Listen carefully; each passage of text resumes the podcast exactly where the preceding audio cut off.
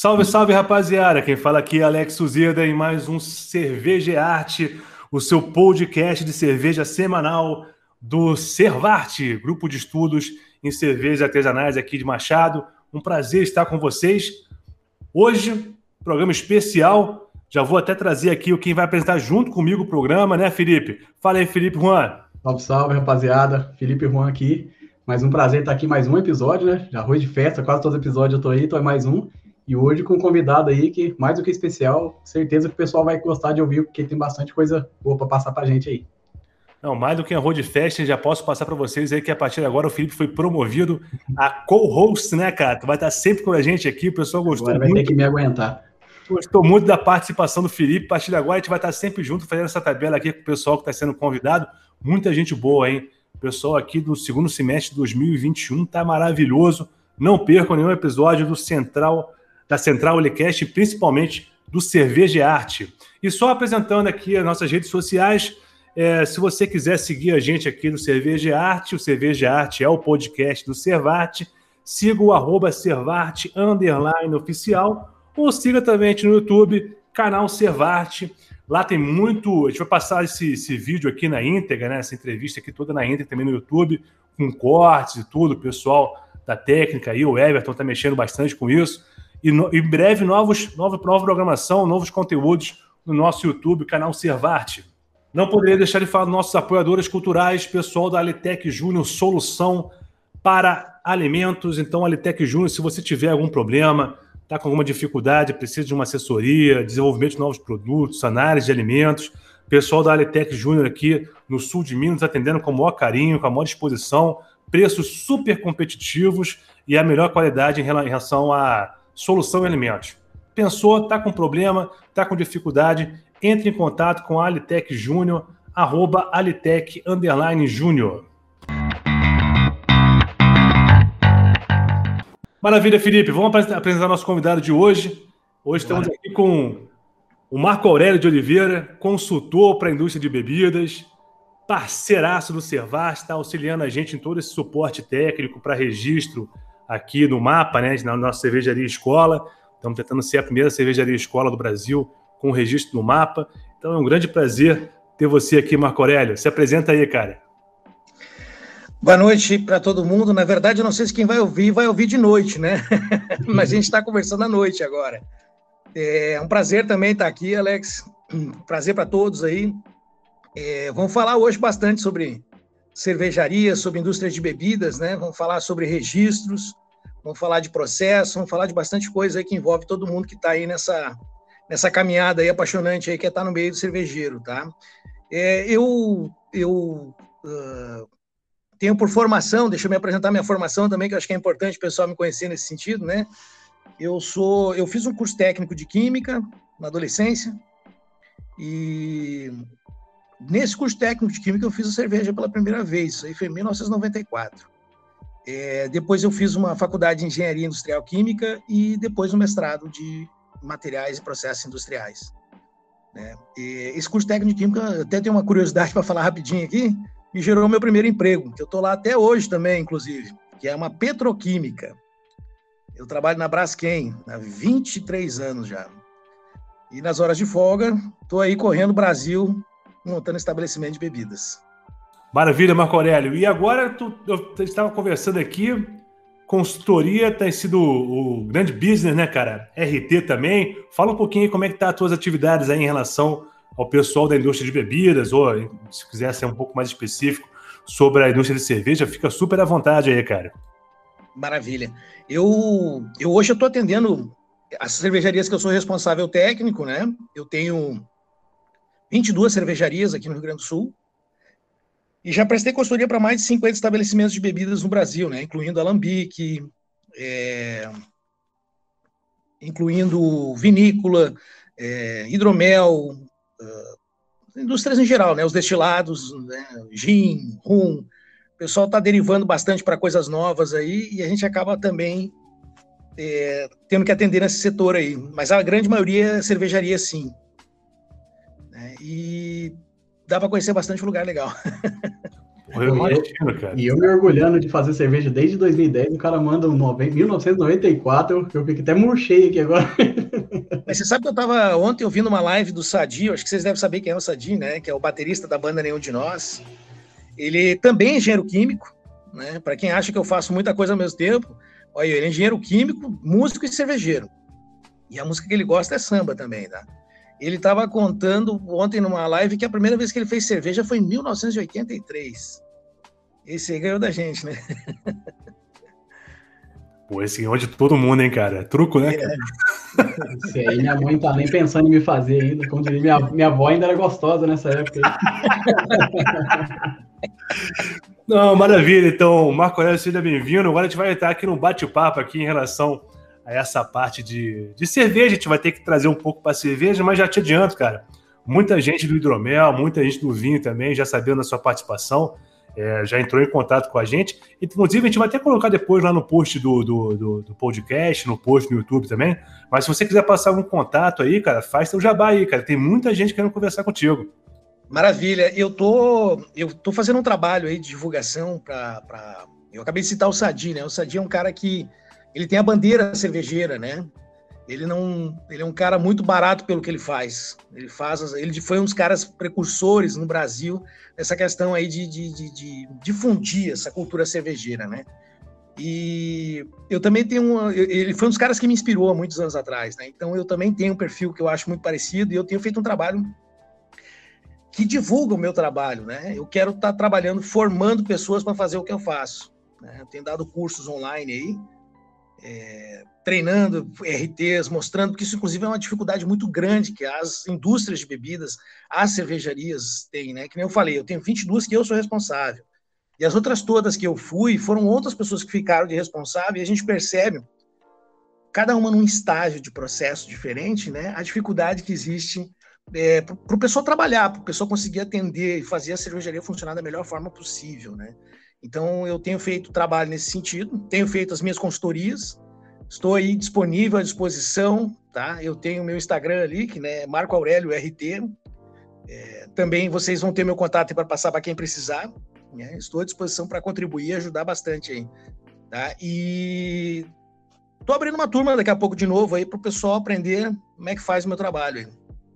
É, e junto nessa turma, até vou dar um, um, uma notícia nova aí antecipada para vocês, eu vou estar tá formando as pessoas, e além de formar as pessoas, eu vou estar tá convidando essas pessoas para trabalhar junto comigo, na minha equipe.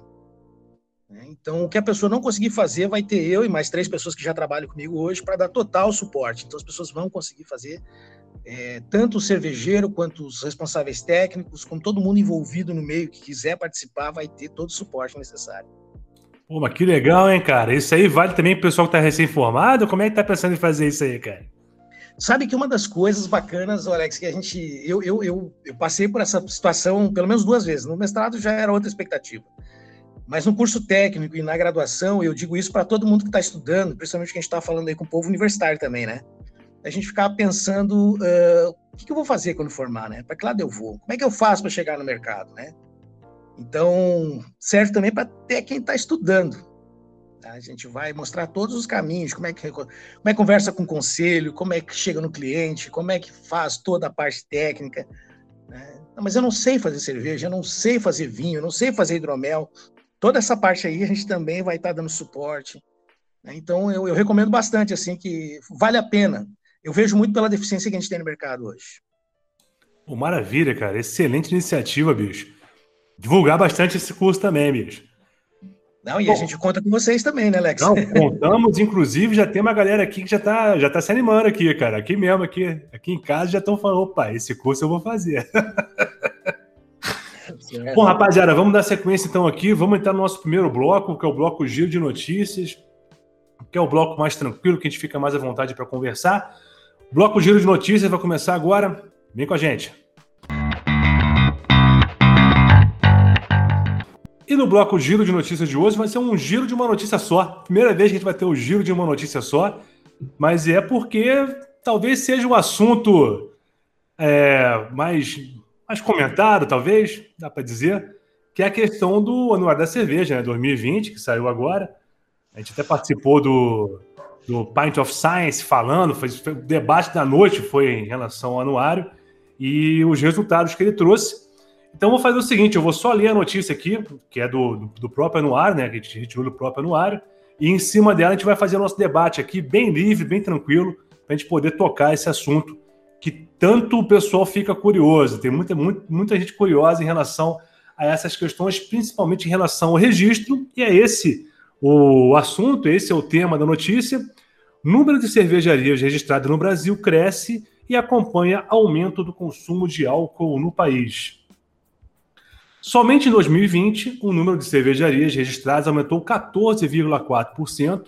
Já adianto que esse é um número inferior ao que o mapa tinha feito de, de, de prognóstico, né? tinha, tinha como esperança para 2020, mas pô, 2020 foi um ano completamente maluco e atípico, então acho que deve ser comemorado, né, esses 14,4%. E o mercado de cervejas continua batendo recorde de faturamento. Enquanto outros setores da economia têm sido atingidos por diferentes problemas, o número de cervejarias do Brasil cresceu, refletindo um mercado bem aquecido.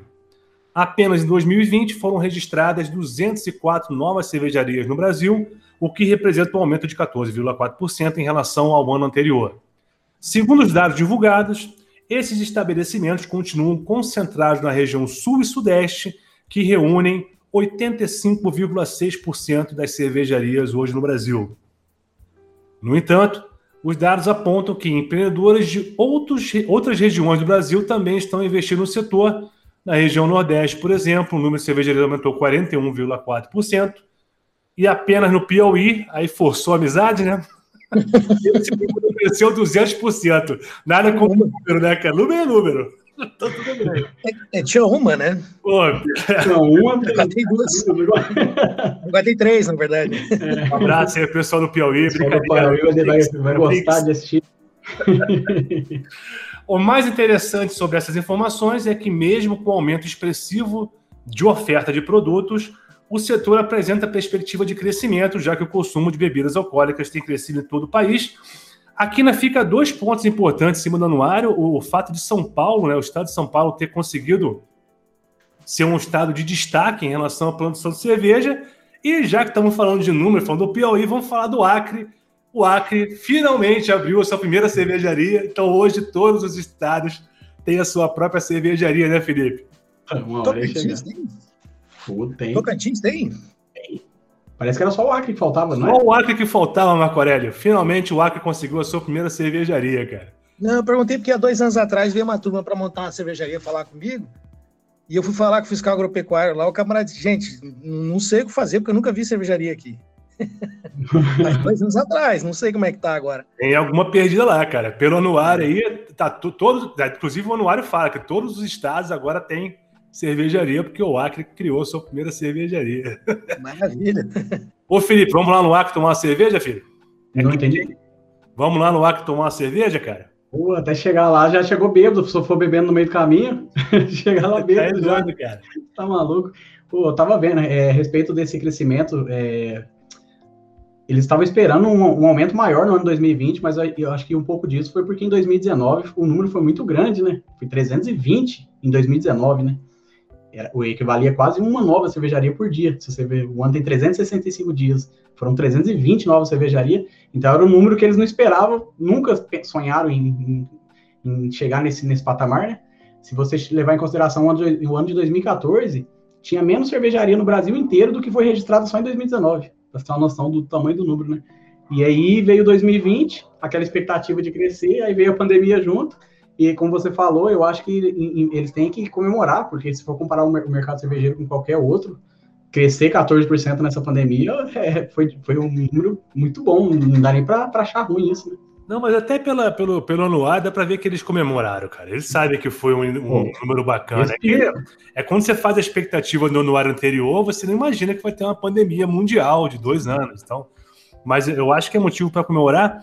Marco Aurélio, e aí, cara, o que, que você consegue interpretar desse anuário, questão de registro? Como é que você está sentindo o mercado em relação a essa questão do, do, do, do, do resultado do anuário e, enfim, do mercado aí do pessoal que você tá, tem mais contato aí no Sul, cara?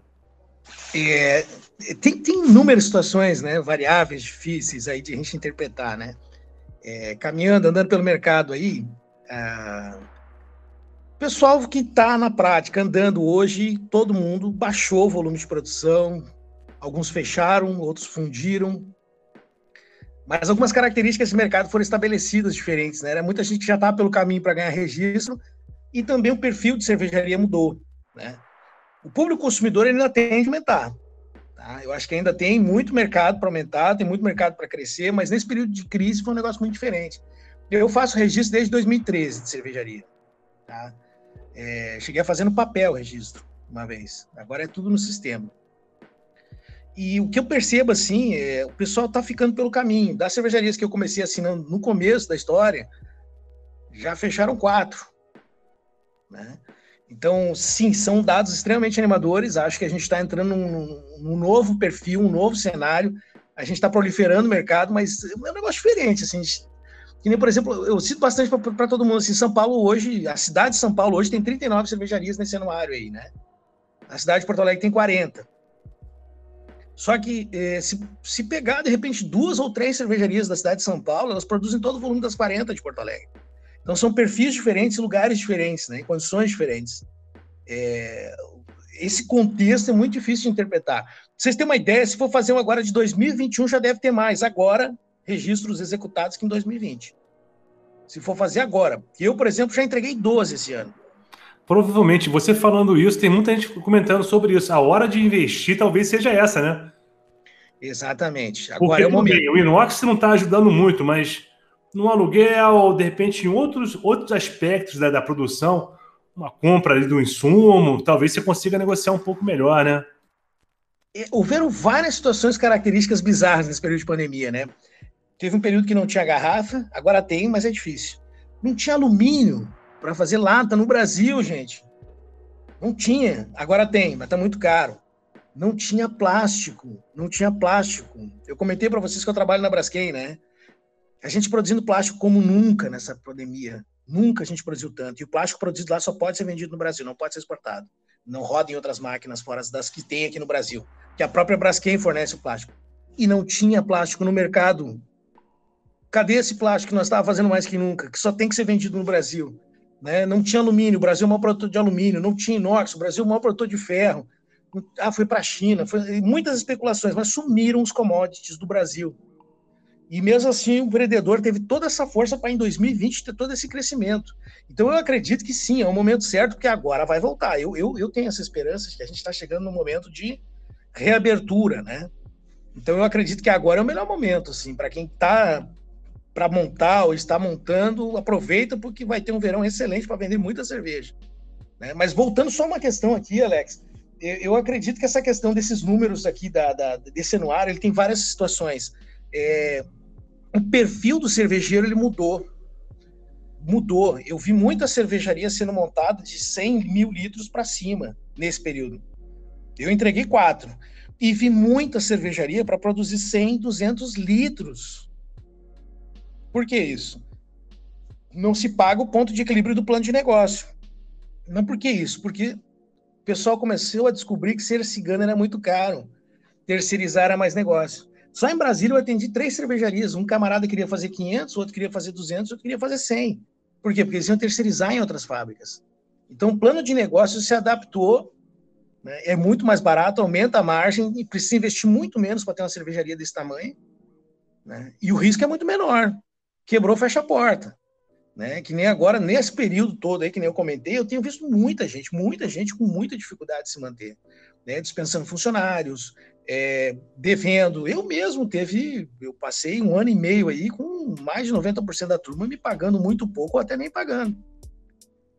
Né? Então é um cenário diferente. Esse crescimento ele mostra sim, eu acho que um, um, um, um novo perfil das cervejarias no Brasil.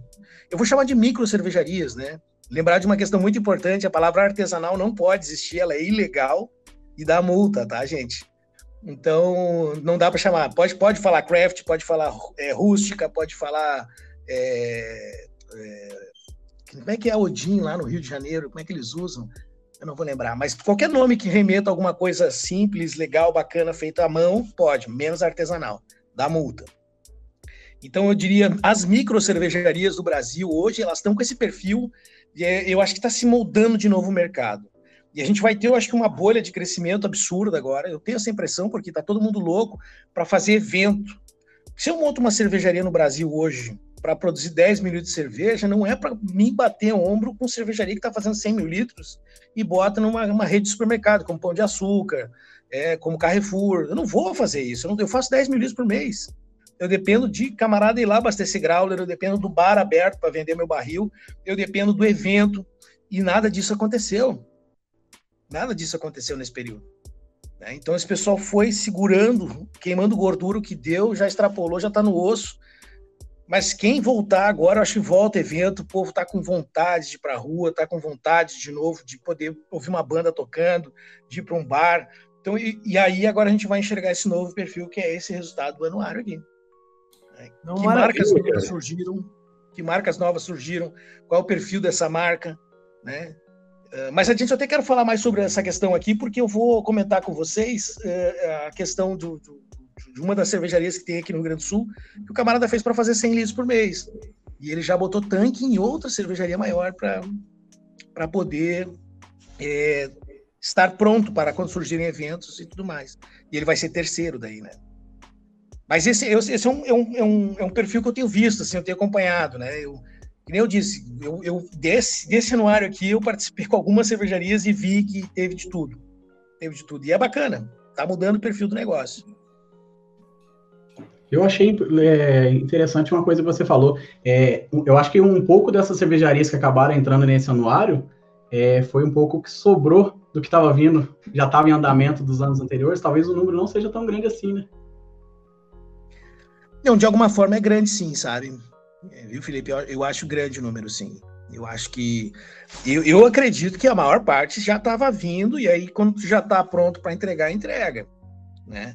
Mas uh, eu acho que é um número grande, eu acho que o pessoal ainda aproveitou. Tiveram várias variáveis que surgiram nesse período também, tá? Eu vou contar uma delas rapidinho para vocês aqui, porque eu acho que é muito relevante com o contexto, tá? O Ministério da Agricultura tem um procedimento para registro de cervejarias, né? A gente faz toda uma documentação ali, né? A gente é, é laudo de potabilidade da água, contrato social, CNPJ, Receita Estadual, é, assinatura técnica, carteira do responsável técnico, manual de boas práticas, memorial descritivo e o desenho. Eles analisam a documentação, se está tudo ok. Ah, tem um alvará também, que é muito importante. Tá ok? Vamos lá fazer a, vis a vistoria. Vistoria. Aí o Ministério marcava a vistoria agendada e ia lá, fazia a vistoria, preenchia o laudo de vistoria, observava, e geralmente, presencialmente, se percebe melhor os fatos a serem melhorados ou não. E aí o Ministério determinava: arruma isso aqui, me manda um relatório fotográfico, ou não, não dá, muda tudo, sabe? Tinha, o contexto era depois vistoria, pós-vistoria. O que, que aconteceu nesse momento de pandemia? Bem nesse crescimento interessante aqui. O Ministério da Agricultura não vai para a rua mais. Como é que faz? Eles fazem a vista, quem faz a vistoria é o responsável técnico. Então eu, Marco Aurélio, preencho o laudo de vistoria, assino o laudo de vistoria e envio um relatório fotográfico. De alguma forma ficou mais fácil. É que nem o registro de produto. Antigamente, o registro de produto para uma cervejaria que já era registrada tinha que preencher conforme a legislação e enviar para o Ministério da Agricultura. E aí ficava um ping-pong, que os fiscais ficavam dizendo: olha, isso aqui tu colocou errado, isso aqui não pode, isso aqui vai, agora mudou. Agora eu vou no sistema e registro, está registrado. E a mesma forma ficou agora. A fiscalização, e até tem de continuar assim agora, viu, gente? É uma tendência. Eu não tenho a informação de que vai continuar, mas eu tenho a percepção de que ficou bom para todo mundo assim. O que, que vai acontecer? Eu faço a fiscalização eu mesmo, o Ministério olha, se está tudo ok, não tem nada gritante nas fotos e eu preenchi ali, eu estou assumindo a responsabilidade. Então ficou muito mais rápido, muito mais acessível. Qual vai ser, qual vai ser a dinâmica proposta pelo Ministério? E aí eu acho que vai dificultar, fica a dica para quem quiser entrar depois com o registro. Quando liberar para os fiscais irem para a rua novamente, porque não existe uma normativa, tem estado que nem Santa Catarina que os fiscais, tem um fiscal que está visitando as cervejarias, que eu acho errado, né? Não vou condenar, mas eu acho errado. porque é um risco tanto para a cervejaria quanto para os fiscais. Não sei de onde ele veio, ele não sabe o que, que acontece na cervejaria com relação a, a normas sanitárias, então era melhor evitar esse risco, mas ele está indo. Enfim, o que, que vai acontecer? Quando liberarem os fiscais para voltarem para a rua de uma forma homogênea todo mundo, eles vão ter que fiscalizar isso aqui todo mundo. E aí vai ser uma hiper ultra demanda, vai atrapalhar quem está entrando. Porque, inclusive, eles não vão ter, talvez, estou deduzindo eu, né, o tempo que eles teriam para analisar a documentação. E a lógica é outra. Essa turma toda que registrou com foto vai ser fiscalizada e não mais vistoriada. A fiscalização já é para é, advertências e multas. Então, é, é, é um, é, o pessoal tem que ficar atento a esses dois fatores que eu acho que são extremamente relevantes. Primeiro, quem quer, acho que seria o momento, até mais ou menos agosto, ali, outubro, no máximo, eles devem estar começando a ir para a rua de novo. Mas eu acho que essa lógica ela vai continuar e até acho bom. Primeiro, porque as pessoas têm que aprender a ter mais responsabilidade sobre as suas declarações. Né? Acho que é um amadurecimento, inclusive, para o nosso próprio país, né, culturalmente falando. E também acho fundamental o fiscal ficar mais detido à fiscalização. Acelera mais o processo né, de, de, de registro. Um registro de cervejaria, dependendo do lugar, dependendo do estado, dependendo da demanda dos fiscais, ele poderia levar três meses, quatro meses, depois de toda a documentação entregue, né? Porque para conseguir a documentação também ela pode levar um mês, dois meses, até dois anos, dependendo de, de, de algumas dificuldades, como alvará, por exemplo, dependendo do lugar. É, então, agora não. Agora eu entreguei a documentação, o fiscal está parado na frente do computador online. Ele olha e aprova. Ou reprova, me diz o que ele quer que eu melhore. Isso aí é uma dinâmica que deve demorar muito demorado, um mês. É, então, ajuda o empreendedor, ajuda o negócio, eu acho muito válido. Mas também tem que servir de uma forma educativa. Esse povo todo aqui registrado vai ser fiscalizado vocês terem uma ideia, eu estava falando com o fiscal aqui do Rio Grande do Sul esses dias, ele comentou, Marcos, só de cervejaria nós temos 150 para visitar, assim que liberar, no Rio Grande do Sul. 150 cervejarias, é bastante gente.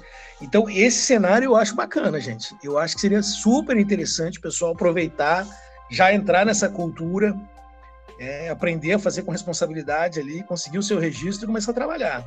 Achei muito válido. E, e por isso que eu digo, eu já vi isso acontecendo já em 2021 acho que esse ano já deve ter mais registro do que o ano passado. E vai dar uma acelerada agora nesse período agora para reabertura, né? Porque o pessoal, eu mesmo, eu falei que eu já registrei, foram nove que eu falei, né? É, eu, eu tô com mais 15 em andamento. Eu tenho no Paraná, eu tenho em Santa Catarina, eu tenho em Goiás, eu tenho no Rio, eu tenho em Minas, eu tenho no Ceará, tenho na Bahia. O povo tá assim, ó, correndo para terminar logo. E eu acho que agora é a hora. Não, bom saber, bom saber. Iremos agilizar aqui toda a documentação do Servart para entrar nessa, nessa, nessa fila um pouco mais curta aí. O Marco Aurélio está aqui com uma, uma situação um pouco diferente. Hoje, é, hoje, como tem a tua participação, é o primeiro podcast com plateia, o pessoal escutando. E fizeram uma pergunta, eu vou te repassar. Você falou sobre a questão do, do nome artesanal não poder ser utilizado, não é isso? É, explica um pouquinho para a gente como é que funciona essa questão de não poder mais usar a terminologia artesanal para cervejas. Na, na, verdade, Alex, é, nunca pôde. Tá? Eu vou citar o fato de uma cervejaria muito famosa aqui no Brasil, a mais premiada, né? Não precisa nem dizer quem é, então, né? É, eu, o fiscal, o famoso mesmo fiscal, o mesmo fiscal que está fazendo vistoria em plena pandemia ele foi num mercado na cidade de São José, em Santa Catarina, que é na Grande Florianópolis. E ele foi, diz ele que foi, eu fui lá falar com ele, chamei ele, chamei o chefe dele, tudo para tentar resolver a situação. Ele foi numa gôndola de mercado, né, na, na prateleira do mercado ali, e diz ele que foi fiscalizar um refrigerante que tinha denúncia. E ao lado estava escrito cerveja artesanal, que era a marca dessa cervejaria, né?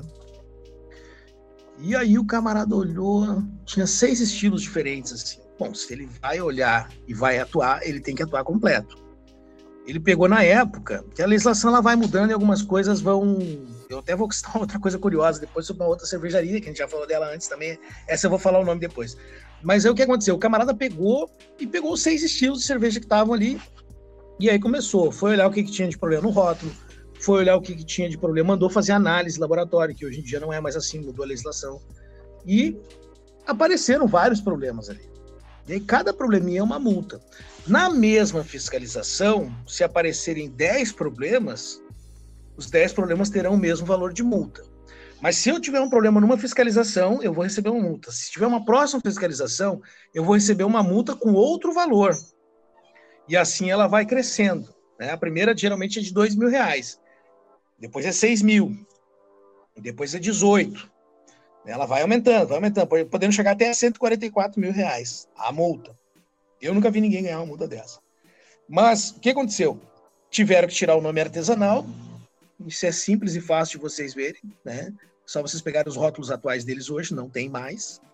Tiveram que pagar a multa. Né? Aí, na época, deu um problema até de extrato primitivo numa das cervejas, que ele alega, eles alegavam que tinha X e tinha mais que o X. Isso deveria ser um bom problema, né? O cara dizer um problema, o cara botar menos que tem ali, né? E foi multado, tiveram que pagar a multa. Então, não pode. A, a palavra artesanal é extremamente proibida.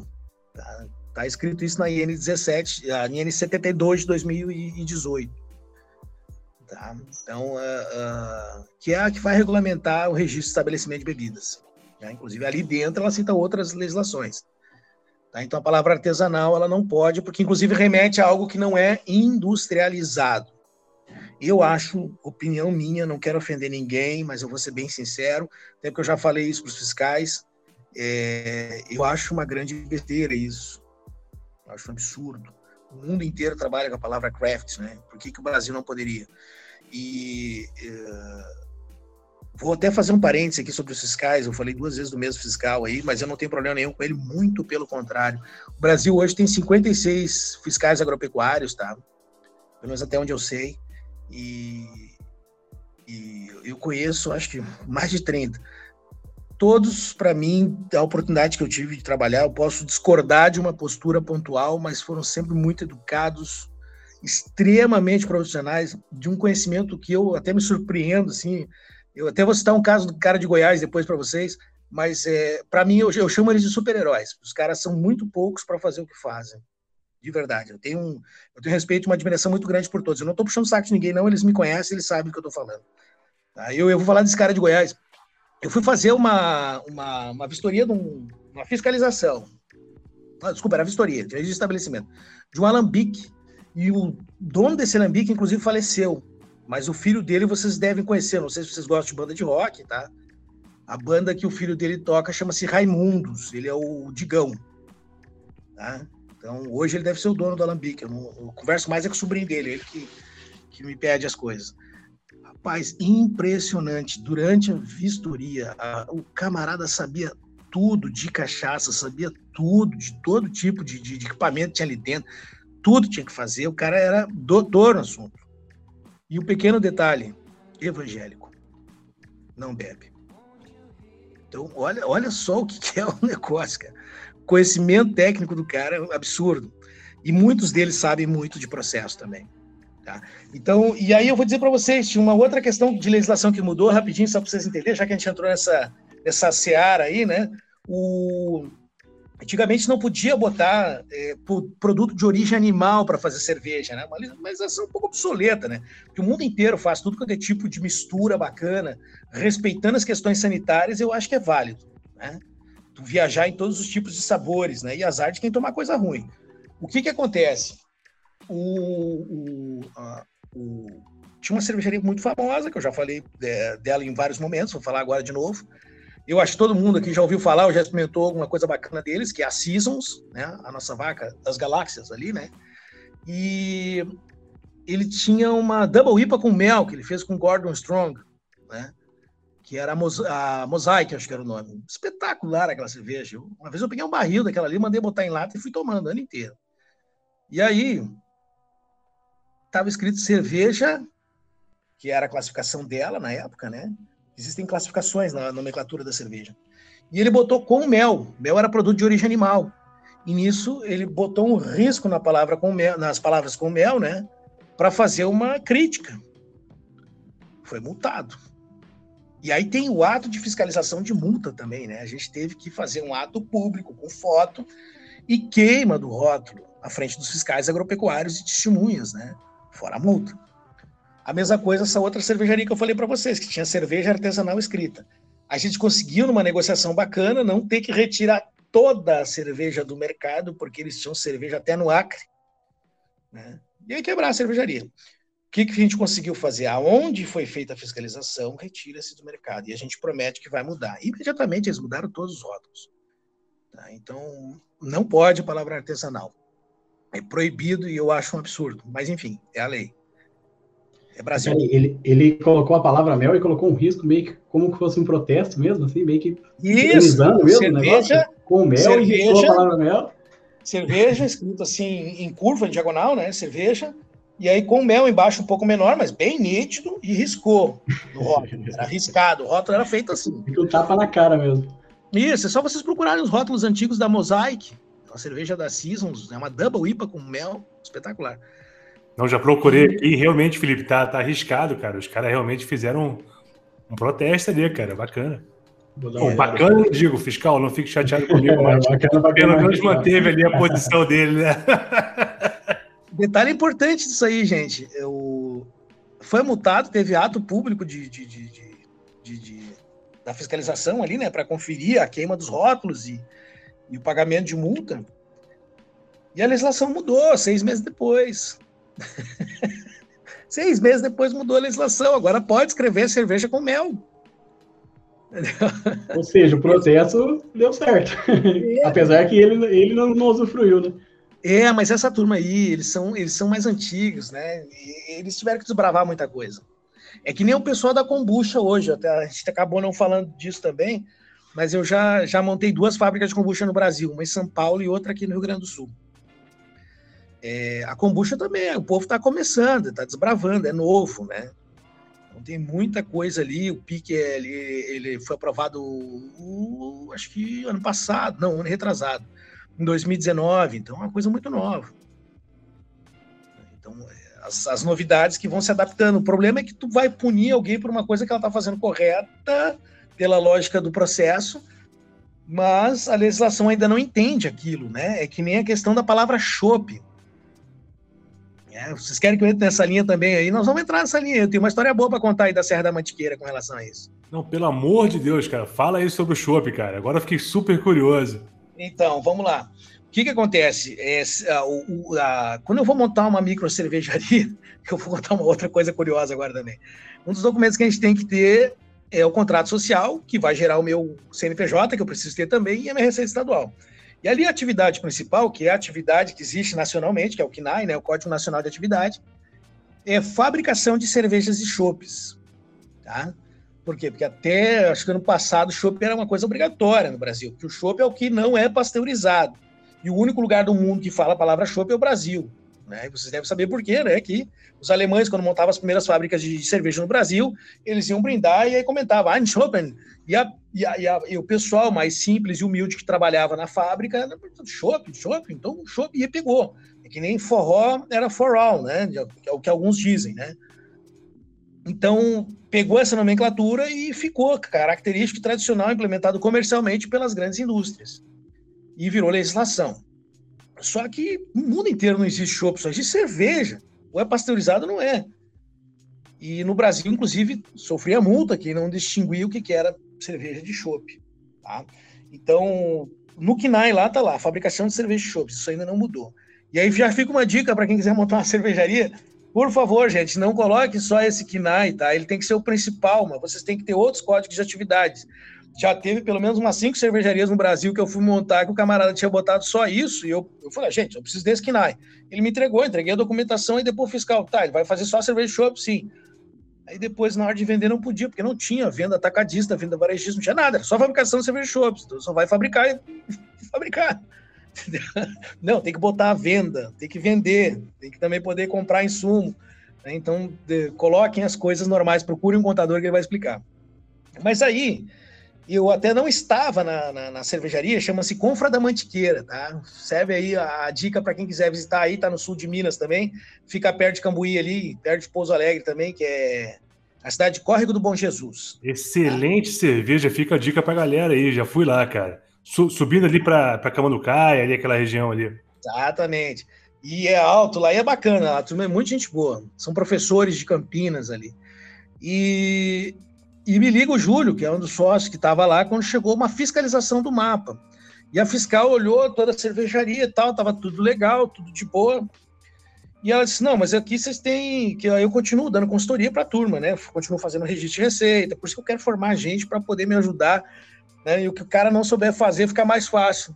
Tem que fazer tudo para o próprio proprietário. Não tem problema, eu faço. Mas ganharia tempo e seria muito melhor. E aí o, o Júlio pega e diz assim para mim: Marco, a fiscal está aqui, se não me engano, é Elaine é o nome dela. E ela está pedindo para registrar todos os rótulos aqui agora com chopp, porque você não registrou nenhum com chopp aqui. E, e ela está cobrando que tem que ter chopp no registro. Daí eu pensei, aí ela, ele disse assim: se ela sair daqui não, e tiver todos registrados, ela não vai multar, senão ela vai multar porque não está. Aí a primeira coisa que eu pensei, eu falei, mas, mas não é mais assim, não é mais obrigatório ter chopp. Por isso que eu registrei assim. Eu falei isso para ele. Aí ele falou para fiscal e a fiscal disse: não, não, não, senhor, tem que ter chopp. Maravilha. Daí eu fui para outra linha de raciocínio. Eu falei, tá, vamos ver quanto tempo eu vou levar para registrar todas as receitas para ele agora. São 70 e poucas receitas que eles têm. Cada receita eu ia perder uns 15 minutos. Eu falei, não, não tem como.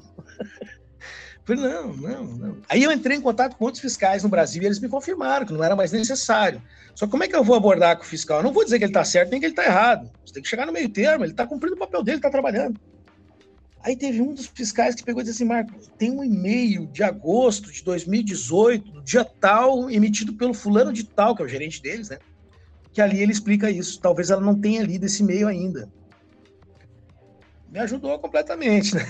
Já liguei para o Júlio, Júlio, pede para ela acessar, mas seja carinhoso. Aí, não, ela está no Viva Voz, ela, não, então tá maravilha. Elaine, dá uma olhadinha no e-mail do dia tal, de agosto, né, que foi o fulano que enviou. Ali está a, a, justificativa de uma nova normativa. E ela bem tranquila, foi lá, olhou, ela tem razão, Marco, tem razão, perdão. A multa valeria e seria multado se ela tivesse saído ali.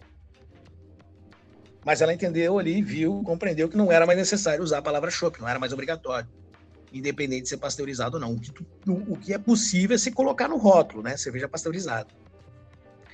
Então são essas variáveis aí que a gente acaba não tá na lei, mas a gente tem que tentar também. Então a palavra chopp ela não é obrigatória mais. E, e, eu acho uma coisa assim, com todo respeito, assim, minha, minha opinião particular, não gosto da palavra chopp. Não, não, me agrada. É cerveja. Para mim é cerveja. E é até difícil de explicar para o cliente, né, cara? Por que, é, que, que é chopp? Parece que o chopp é melhor que a cerveja. E é... Tudo bem, o chopp, tecnicamente, se a gente for trazer aqui na comparação, entre chopp e cerveja, o fato de não ser pasteurizado traz uma qualidade maior. Mas é tudo cerveja, pelo amor de Deus, né, cara? Pasteurizado ou não, é tudo cerveja, né, Felipe? Com certeza, e até hoje você é, chega nos, nas pessoas pergunta: prefere chopp ou cerveja? Aí o cara fala chopp. Aí o cara, por quê? Não sei.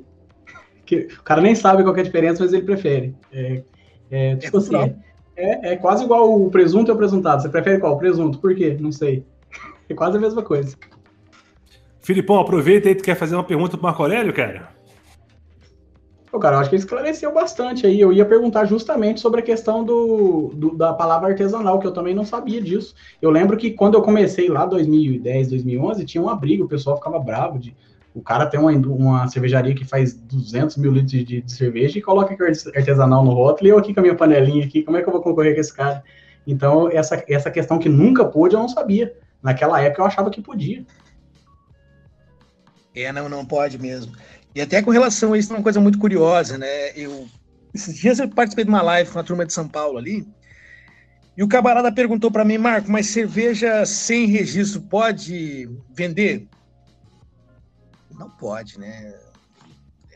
Mas, enfim, daqui a pouco o camarada vai me dizer que quer pagar os insumos que ele precisou comprar para fazer cerveja, mas tudo bem. Agora, o que não dá para o cara tá produzindo 500, 600, mil litros.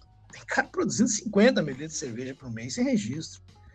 Isso aí já é crime, né? Não é inviável. Né? Então, não tem cabimento, chega a ser burrice, né? É... Que tipo de vantagem o cara quer ter? Ele quer vender a cerveja sem registro para não ter que pagar nota também? Né? Mas e daqui a pouco? Que, e, o consumidor que está consumindo essa cerveja, gente? Que tipo de garantia ele tem? Vocês estão aí em Minas Gerais, vocês viram o que aconteceu com uma cervejaria registrada. Imagina se não tem registro. É, então, é, já até fica a dica para a galera que boa parte é caseiro. Eu acho bacana, acho super legal realmente pedir esse suporte do, do, dos amigos que só querem tomar de graça, né? Não, não, gente, vamos lá. Então eu vou te cobrar 10 reais a cerveja aqui, para pagar meu. Mas chegou ali em 500, 600 litros por mês, já pensa em mudar de conversa. Que daí começa a ficar perigoso, já começa a ser. Não precisa, já dá para falar de outro negócio. Né? E até com relação a isso, gente, eu queria comentar com vocês, porque é assim que geralmente começa o sonho de todo mundo. Eu não sei se vocês já querem abordar isso agora, mas eu acho muito interessante. O pessoal geralmente começa a fazer cerveja em casa, né? Dando para os amigos, todo mundo achando bom. E aí, cerveja de graça sempre é boa, né? Então, o pessoal ter o pragmatismo de entender o que, que realmente é plano de negócio, o que, que vai funcionar para o que o coração chama, né? eu, eu daria uma sugestão bem firme para todo mundo aí, hein, gente? Calma, respira. Seja um pouco mais sincero, pense, busque mais opiniões sobre o seu negócio. E não deixe de ser um empreendedor, não deixe de montar sua cervejaria. Tem espaço para todo mundo, tá, gente? E muito ainda. O mercado vai crescer muito, todo mundo está falando demais de cerveja, cada vez mais, está cada vez mais popular. E muito mais gente querendo tomar cerveja de qualidade. A gente está vencendo uma barreira cultural chamada é, cerveja com milho, né? Cerveja com arroz. Não vejo problema nisso. Tem cervejaria que eu atendo aí, inclusive eu sou responsável técnico que usa bastante raia maltose. Acho uma cerveja ótima também, mas uh, tem espaço para cervejas elaboradas, para tomar uma, uma stout, para tomar uma, uma Weiss, para tomar. Isso eu estou falando da simples, né? Para tomar uma lager, uma lager uh, lupulada, uma, uma IPA, uma APA. Tem muito espaço para isso. Muito. Tem bastante gente descobrindo sabores novos ainda. E cada vez mais. Uma coisa é quando a gente começou a tomar cerveja artesanal, que eu acho que cada um de vocês aí também já deve ter começado há bastante tempo, né? E falei a palavra artesanal agora, né? É...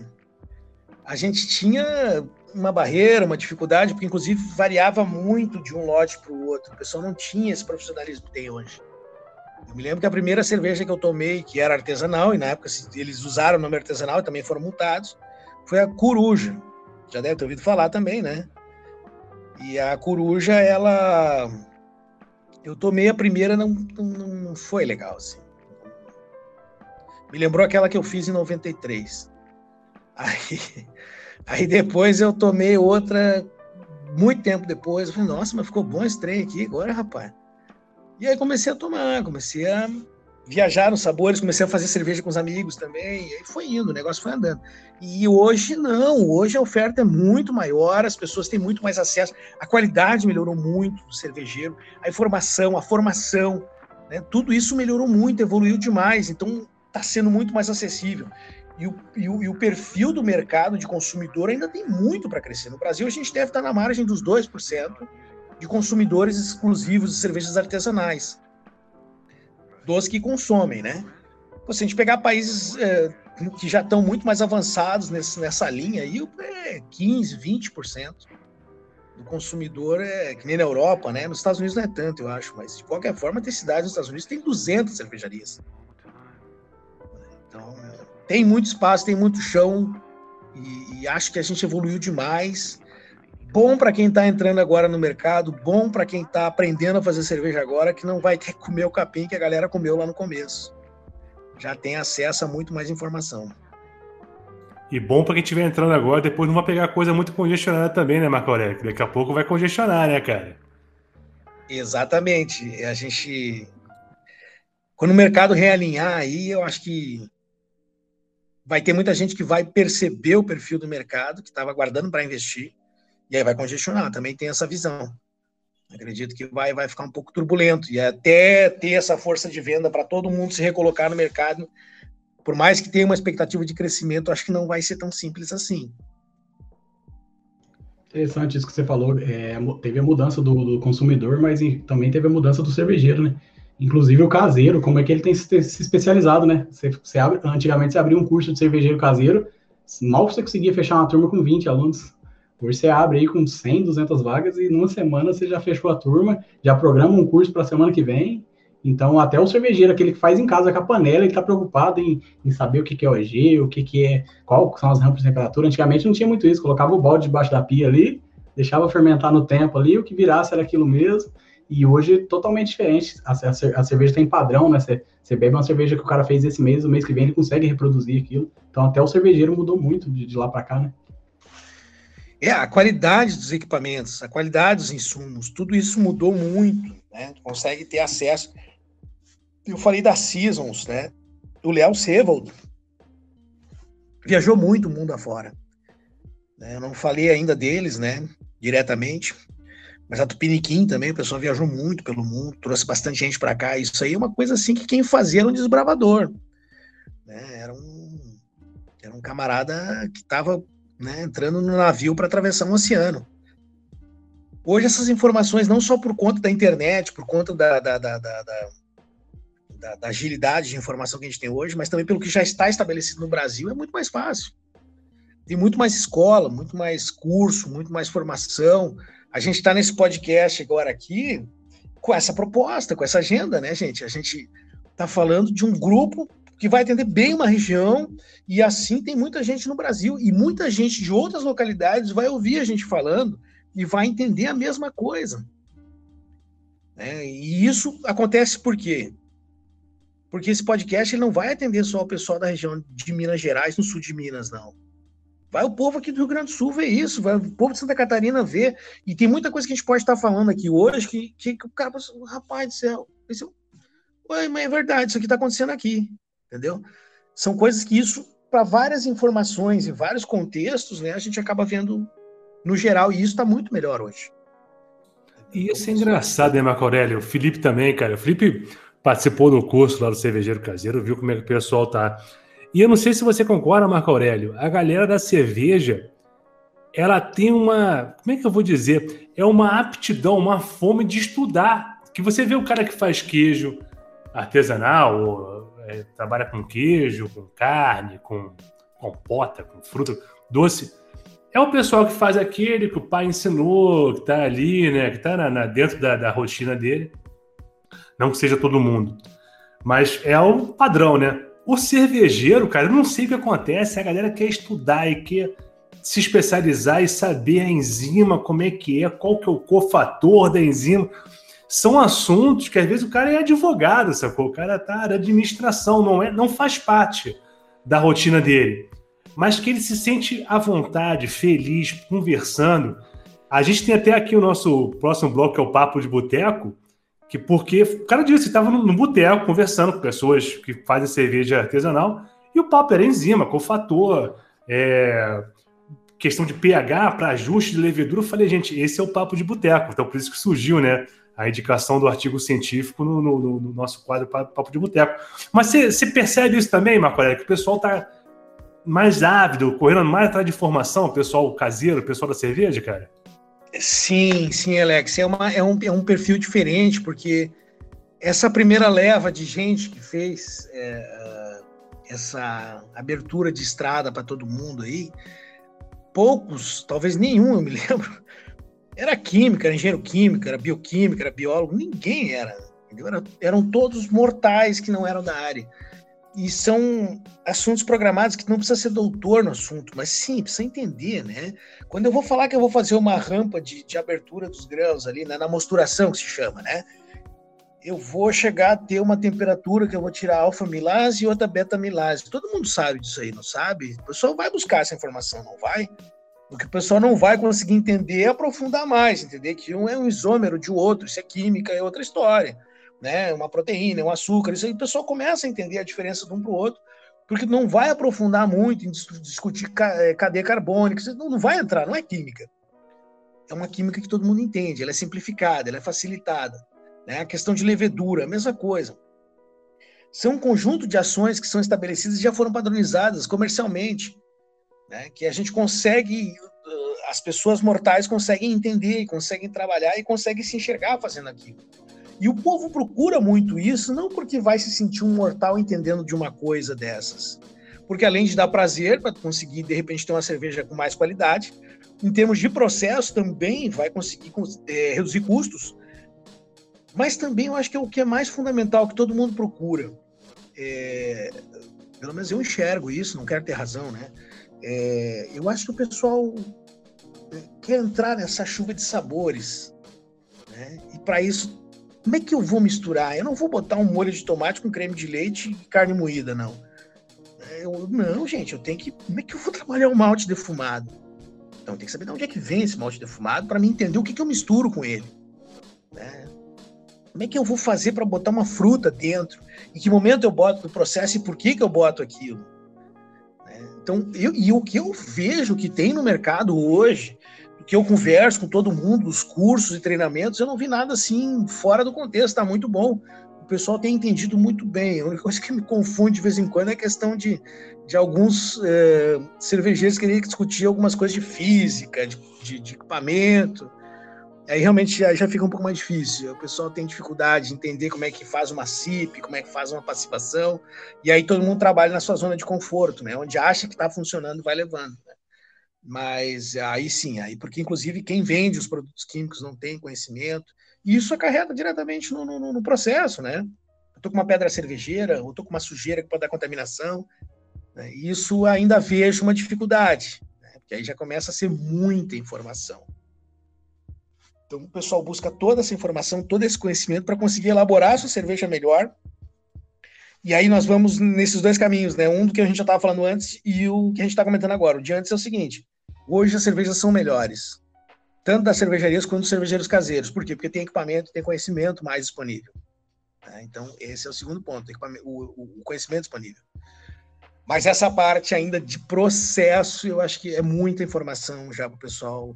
Mas os fabricantes estão, melhorando nesse sentido também, estão conseguindo evoluir né, né, nessa proposta de oferecer já mais conforto, né? E deixar o pessoal sonhar mais com, com sabores. Eu acho que daí é que vem a cultura cervejeira. Bom, vamos lá, Aquarela, depois tu vai ter que voltar aqui, a gente vai ter que conversar bastante ainda, cara. Já sinta convidado para o próximo, próximo podcast. Mas vamos passar para o nosso segundo bloco, já que a gente falou dele, o bloco Papo, Papo de Boteco, né? O, bloco que a gente faz uma recomendação de um artigo científico para a galera aí que quer aprender um pouco mais, quer ter uma, uma, uma informação a mais, né? Alguma, alguma informação mais científica. E no nosso, blo nosso bloco Papo de Boteco, vamos falar de um artigo científico é, do pesquisador Duane Mellor, da Aston University, lá em Birmingham, no Reino Unido. E ele fez uma. uma, uma, uma tem muita discussão, eu estava até conversando com o pessoal da, da Unifal aqui em relação a isso. Ele fez uma revisão muito interessante, que ele fez uma revisão do, dos potenciais benefícios para a saúde que uma cerveja de baixo teor de álcool, uma cerveja sem álcool, pode trazer para o ser humano. Então, os efeitos de tanto de ingrediente como da própria cerveja artesanal, né, do processo da produção da, da cerveja artesanal, pode trazer em relação a metabólitos bioativos. Vamos deixar aqui o link do, do artigo, artigo é gratuito, fiquem à vontade. Um artigo até bem, bem complexo, bem, bem grande, inclusive, bem completo, na verdade. Então, dê uma olhadinha lá se você ficar interessado, bem, bem legal a, a, essa iniciativa. E, em termos gerais, né, o que a gente pode colocar em relação ao artigo? Ele já começa trazendo informações sobre a cerveja né, como uma fonte de calorias vazias, né, de calorias é, que não trazem muitas substâncias é, com, com grande potencial nutricional. Ele dá um destaque, claro, à questão do álcool, né, o excesso, o consumo excessivo do álcool, mas que existe é, alguns compostos que potencialmente podem trazer benefícios para a saúde, né? Pode trazer características benéficas para a saúde. Principalmente, ele até foca nisso durante o artigo, na possibilidade da cerveja sem álcool, com baixo teor de álcool, ser utilizado como isotônico, muito bacana, e também a questão do lúpulo, do próprio malte, né, trazendo alguns componentes que podem trazer alguns, alguns benefícios para a saúde. Tá? Fica, só vou só trazer a curiosidade, depois vocês entrem lá no artigo, dê uma olhadinha. Ele vai relatar cada um deles e deixar bem claro que ainda existe necessidade de mais estudos, né, para que você possa colocar esses potenciais benefícios como sendo uma coisa mais palpável. Outro ponto que ele traz, ele faz uma, um long, uma longa revisão a respeito disso, é a questão da capacidade probiótica do, do, do, do fermento, tá? Seja ele de característica mais de produção de, de bactéria, de produção de ácido lático ou de, de leveduras tradicionais, algumas leveduras, inclusive, experimentais ou alternativas. Então, a possibilidade também dessa questão probiótica. E que a ideia, talvez, o, o, grande potencial dessa bebida seria cerveja de baixo teor alcoólico, com sabor e aroma similar a uma cerveja tradicional, só que aí trazendo um destaque para o potencial benéfico para a saúde, né? deixando bem claro isso no rótulo, o que hoje não é possível, mas é, é uma um indicativo, né? que pode ser uma, uma tendência para o futuro e ressalta ainda a importância de ter estudos clínicos e científicos a respeito do assunto. E para mim, um assunto mais polêmico, eu até quero saber o que o, que o pessoal aqui acha, cara, que, na opinião do pesquisador, é importante para que seja destacada essa questão de benefícios né, para a saúde da cerveja, né, de compostos é, benéficos para a saúde, que seria importante talvez tirar o nome cerveja da própria cerveja, colocar o nome de uma outra bebida para que você consiga tirar todo esse, esse aspecto, entre aspas, negativo né, do excesso do consumo e aí destacar as partes positivas. Felipe, eu fiquei um pouco ofendido com essa, com essa declaração do nosso querido, vamos pegar o nome dele aqui, do nosso querido Duane Mellor, do pesquisador, mas faz sentido, vai. Comercialmente pode ser. O que, que você acha, cara? Eu acho que o Marco Aurélio vai poder falar até melhor do que eu, que ele está mais ligado na questão da legislação, mas eu não sei como é que funciona na questão do Reino Unido. Aqui no Brasil, mesmo se ele mudar o nome de cerveja, não vai, não vai adiantar nada, porque legalmente nenhuma bebida alcoólica pode ser pode ter declaração funcional, né? É, alegação funcional, nenhuma bebida alcoólica. Então ele poderia colocar qualquer nome de outra bebida. O fato dela ser alcoólica, ele já não poderia comercializar ela, né? É, além de ser uma ofensa, aqui no Brasil não ia adiantar nada ele mudar o nome, que ele não ia poder vender do mesmo jeito. Não, tirar o nome cerveja é sacanagem, né, Felipe? Pô, o que você acha, Marco Aurélio? Uai, mas eu vou, eu vou concordar com o Felipe, mas não quer chamar de cerveja, então não discute cerveja, ué. Mas realmente, a... tem uma linha agora no Brasil entrando aí de cervejas low carb, né? Você já deve ter ouvido falar. É mais ou menos parecido com a temática do, do, do artigo, né? E a legislação não permite também, tá? Tá uma dificuldade para registro, tá? Mas não quer chamar de cerveja, não faz cerveja, vai fazer outra coisa, ué. Você quer e fazer o pior cerveja, é que ele fez o artigo com o nome cerveja e não quer. Pô, põe outro nome no artigo já também, pô. Não sei querer defender o pesquisador, é só uma sugestão, que pode ser que seja uma boa ideia, mas ficou esquisito, né, cara? Maravilha, gente. Então tá, tá feita a dica aí, dá uma olhadinha. Achou polêmico? Quer aprender um pouco mais sobre as, é, essas questões de fazer bem? Ele até fala um pouquinho da questão do álcool também, para controle de colesterol. Ele aborda amplamente um artigo novo de 2020, está super atual. Vale a leitura, tá? Para quem tem interesse em aprender um pouco mais. Mas vamos para o nosso próximo bloco, bloco número 3, o bloco Happy Hour, que é o bloco aqui que a gente, né, tanto eu quanto o Felipe, quanto o Marco Aurélio, tem a chance de recomendar um rótulo. A rapaziada quer experimentar uma cerveja diferente, quer ter uma, uma experiência bacana. Então a gente sempre traz um rótulo diferente. E vamos, então vamos para o nosso próprio, próximo bloco, o bloco Happy Hour. E no nosso bloco Happy Hour de hoje, Marco Aurélio, você quer trazer uma cerveja bacana pra gente? A gente estava comentando antes de começar o programa, cara. E aí, qual que é a cerveja que você recomendaria pro pessoal? Qual aquela cerveja que é jogar em casa, né? Aquela cerveja que quando tem na geladeira, tu fica tranquilo, cara. Pois é, então, Alex, eu, eu... se eu falar o nome de uma só aqui, o povo vai ter ciúme aí, vai dizer, mas não falou dele, mas não falou de mim e tal, aí não vai lá, vem aqui. Mas eu, eu, eu já falei antes deles aí, e eu gosto demais de uma cerveja deles, mas também gosto demais, pelo menos mais umas cinco, assim. Eu vou, se me permitir, eu vou falar de todas, tá? Já que o Alex aqui, falou de jogar em casa, traz a escalação tua aí. Isso. Vai, vai. Top 5. Top 5, top 5. É, eu, eu gosto mais é, de uma cerveja, uma house beer, tá? da cervejaria Seasons, que eu já falei deles, né? Chama-se X-Bacon. X-Bacon, porque aqui no Rio Grande do Sul você quer comer, é que nem o chopp, né? A palavra cheese, né? Eles pegaram X. Mas é um sanduíche, né? É um, é um, é um negócio bacana ali que o pessoal faz e é popular demais aqui no Rio Grande do Sul. E bacon é sabor de bacon. Então imagina comer um, tomar uma cerveja de bacon, né? Aquela cerveja ali é espetacular. Eu, quando tô com ela na geladeira, eu tô tranquilo. Né? Ela deve ter, acho que uns 8% de álcool da Seasons. Né? Ela é uma ale, né? Uma, geralmente uma house chama lager, né?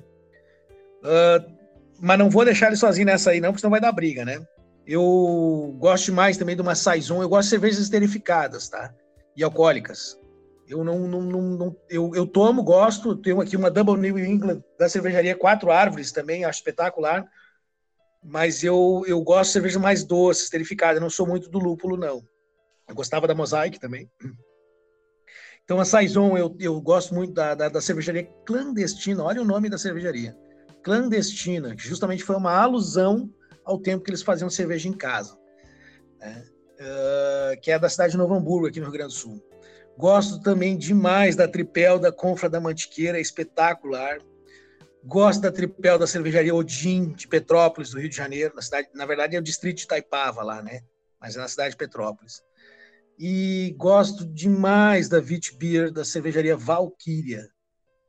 Ela, a turma toda é de Brasília. Até vem mais uma informação bacana. Eu sou de Brasília também, tá? E mas moro aqui no Rio Grande do Sul. E só que eles fizeram a cervejaria na divisa do Distrito Federal no sul ali, na cidade ocidental em Goiás, perto de onde prenderam o Lázaro lá. E ótima cerveja, espetacular. Para mim, a melhor vitibia do Brasil é a Valkyria. Então, já falei quatro, né? Falta uma. Falta uma. Nossa, deixa eu pensar uma legal aqui, para não deixar ninguém com ciúme aí, tá? Eu falei da Quatro Árvores aqui, que é fantástica, meninada faz cerveja lupulada. Ah, eu não sei se já ouviram falar na Suricato.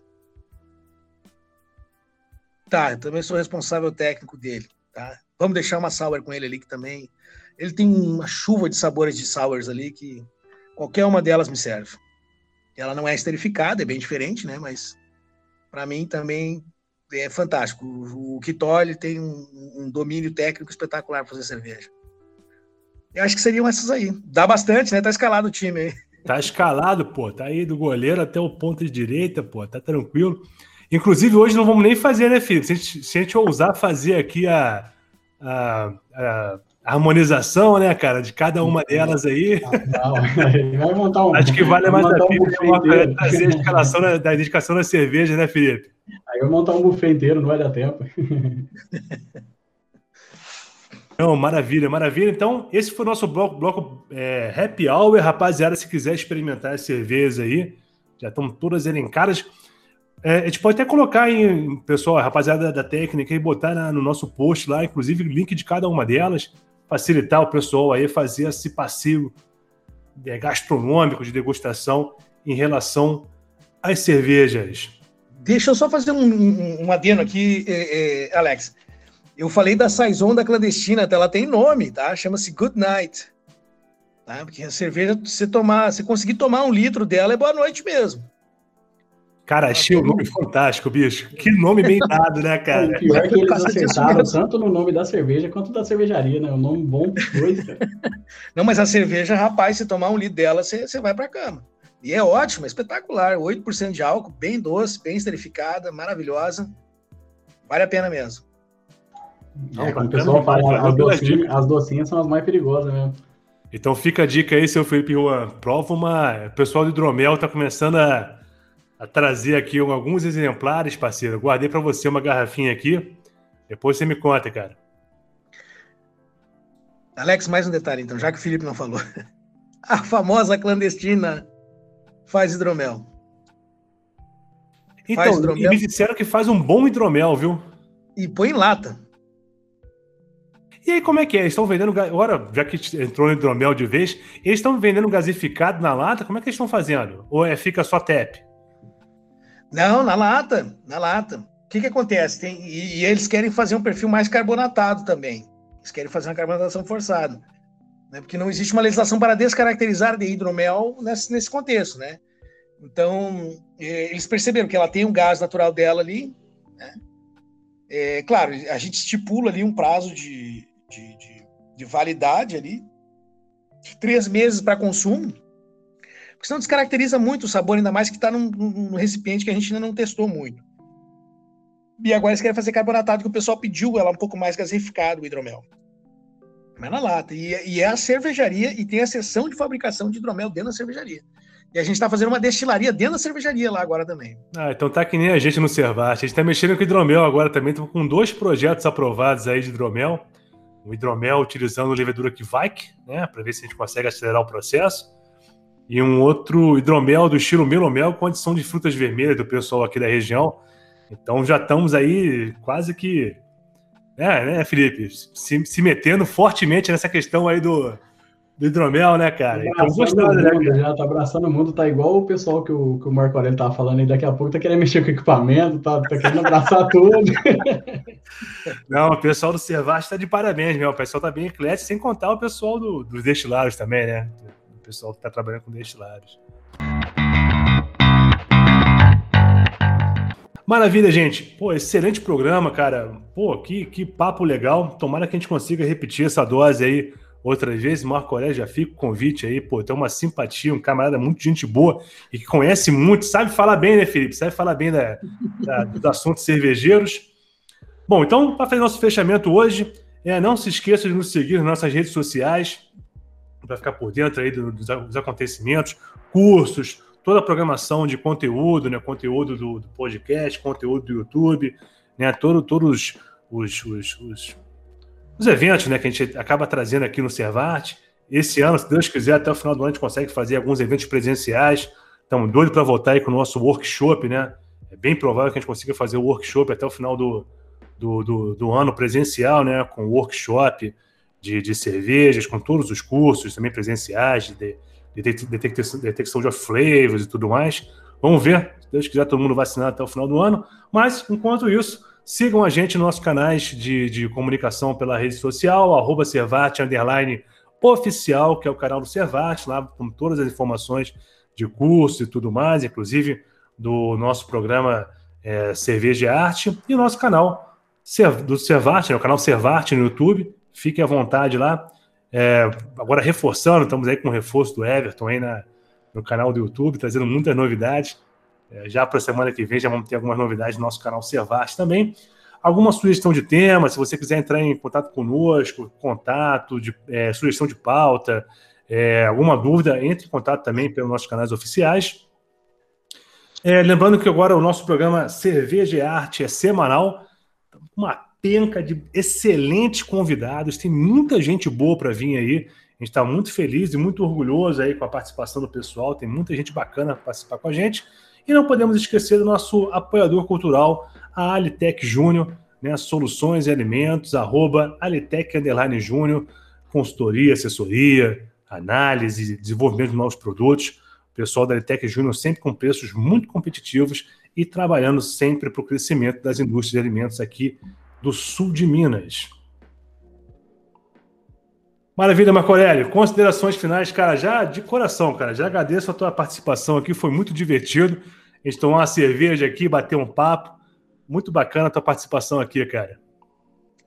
Eu que agradeço, agradeço o Felipe, agradeço a ti, Alex, agradeço o Ever, também o Lincoln, também obrigado para todos aí pelo, pela, pela receptividade. Contem com um parceiro efetivo aí para a gente conseguir registrar a cervejaria. Quero ir visitar vocês em breve aí também. Tá? Eu queria aproveitar o espaço também para fazer um, algumas considerações finais aí. É, eu, isso aqui vai ficar gravado para o resto da vida, né? Então, não deixar de registrar, estou vacinado, já tem três semanas, aguardando a segunda dose. Isso é um momento histórico desse planeta, né? Eu recomendo também vacinem-se. Acredito que você também está vacinado, né? Estou vacinado. AstraZeneca, filho? Exatamente, também. É. Ficou, ficou deitadinho na caminha ou não? Não, me deram, me deram a sugestão de tomar paracetamol, não cloroquina, né? Paracetamol de seis em seis horas, né? E aí eu fui tomando e passou legal. E aí o que acontece, gente? Eu, eu, eu fiz esse registro aqui, mas eu queria também avisar vocês. Estou tomando uma cerveja aqui, em homenagem a um amigo meu chamado Paulo Dapper. Ele é finalista do concurso Mestre Cervejeiro da Eisenbach, que vai ser daqui a duas semanas o, o daqui a duas semanas eu digo dia 27, né? Que nós estamos gravando hoje aqui. É, dia 27 vai ser o, o concurso de, uh, de julho. E o Paulo vai estar fazendo live comigo também, dia 20 de, de, de julho. Quem quiser ver, assistir, seguir o meu, meu Instagram, Marco Aurélio RT, tá? Vai ser um prazer enorme poder conversar com todo mundo fora isso, fora esse momento aqui. Quero voltar também para a gente fazer outros podcasts. Adorei a sistemática, achei bacana demais. E também queria avisar vocês que eu vou estar fazendo mais um curso de novo para formação de responsáveis técnicos e para quem quiser montar cervejaria. Deve estar saindo em agosto, tá? Fiquem atentos aí. E não deixem de procurar, gente. Vai ser um prazer enorme conversar com todos. E estou aguardando ansioso o convite para voltar para falar de vários outros assuntos. Grande não, abraço para todo mundo. Deixa eu só mais um detalhe: essa aqui é uma Viena Lager, né? Que nem eu falei, que é a cerveja que o Paulo Dapper, que é, o, é um dos quatro finalistas, levou. E essa Viena Lager aqui a gente já falou deles, mas não deu nome, mas vou dar o nome deles agora, que eu acho que todo mundo conhece. Cervejaria Tupiniquim de Porto Alegre. Tá? Que eu também tenho a oportunidade de trabalhar com eles.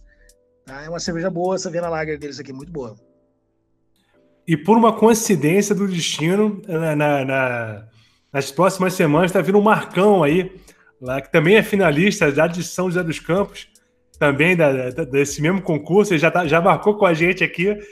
Não vou tomar partido, o Marco Aurélio tomou partido dele, mas eu não vou tomar partido, não experimentei. Como é que tá a Viena Lager Tá tranquilo, cara? Essa, essa aqui está boa, não é a do Paulo, tá? Essa aqui é da Tupiniquim. Mas ah, eu, tá. eu queria dizer assim, ó, o Paulo, o Paulo, ele também fez o mesmo curso técnico que eu, lá de Química, lá no começo da minha história, só que ele fez 15 anos depois, é um rapaz muito mais jovem, já tô perto de 50 anos, né? E o Paulo é engenheiro civil. E ele fez esse modelo que eu estou falando para vocês. A gente conversou antes, né? Ele montou uma cervejaria de 200 litros e montou um laboratório ali. Então ele quer desenvolver receitas. Se startar legal, ele vai para a terceirização. Pô, Marco, então vou fazer o seguinte, cara. Assim, eu não costumo fazer isso não, mas se você puder passar o contato do, do, do Paulo, eu vou. O Marcão vai estar com a gente aqui. A gente pode botar os dois finalistas, cara. Aqui. Vai ser um prazer, vou falar com ele. fazer uma resenha, cara. Se você puder passar, não sei se o, se o Paulo vai querer vir, se ele vai ter essa, essa disponibilidade, enfim, esse interesse, mas passa pra gente aí, cara, que a gente consegue botar os dois aqui, vai ser super bacana, cara. Não, vou falar com o Paulo, sim. E, e, o Paulo é um cara super acessível, tá? Vou falar com ele, só depende da agenda dele. Na verdade, ele é empresário. Isso também foi um hobby dele, né? Uhum, uhum. E a empresa dele é um pouco consideravelmente tumultuada, assim, ele tá sempre correndo, correndo, correndo, então. Mas vamos falar com ele sim, acredito que ele vai atender sim. Ele vai fazer uma live comigo, dia 20. Ah, então beleza. vai fazer sim, eu vou dizer pra gente, é o, é o projeto nosso lá de, de Minas Gerais, vai. Né? Vamos fazer, vai. aí ele vai ir. Marco Aurélio, só tenho só, só que agradecer a tua participação e todo, nossa, todo o apoio que tem dado à nossa, à nossa iniciativa aqui como Cervejaria Escola. É, e tem, tem, tem coisa acontecendo, tem coisa vindo aí. É possível até que o Servate cresça bastante em 2021. E contar com a tua parceria, com, a tua, com o teu apoio aí, é um grande prazer, uma grande honra pra gente. Filipão, vai lá, meu querido. Considerações Pô, finais, cara. Pô, agradecer o Marco Aurélio pela presença dele aí, né? E programa foda demais, gostei pra caramba. E programa que dá oportunidade pra gente de, de, conversar com o Marco Aurélio, um cara que provavelmente se não fosse isso aqui a gente nunca ia conversar na vida, né? Como ele falou, é, isso que vai ficar pro resto da vida e talvez se não fosse o podcast de hoje a gente nem conversava um profissional do tamanho, do gabarito dele, né? Com a experiência que ele tem, pôde passar esse tanto de informação pra gente e só agradecer, cara gente fina demais, com conhecimento sem, sem tamanho e é isso aí. Espero ver ele nos próximos episódios, né? Que ele já meio que se comprometeu a participar mais outras vezes e poder voltar aí para estar tá falando de outros assuntos que a gente já viu que ele entende de outro, de mais algumas coisas ao redor da cervejaria ali que ele pode estar tá passando esse conhecimento para a gente. Muito obrigado, Marco. Valeu. E já que esse foi o primeiro podcast com plateia, tá aqui a rapaziada, todo mundo também mandando considerações super positivas para você, Marco Aurélio. Maravilha, muito obrigado pela participação. Rapaziada, é isso. Então, fechamos aqui o nosso programa. Voltamos na semana que vem. E a todos vocês, saúde!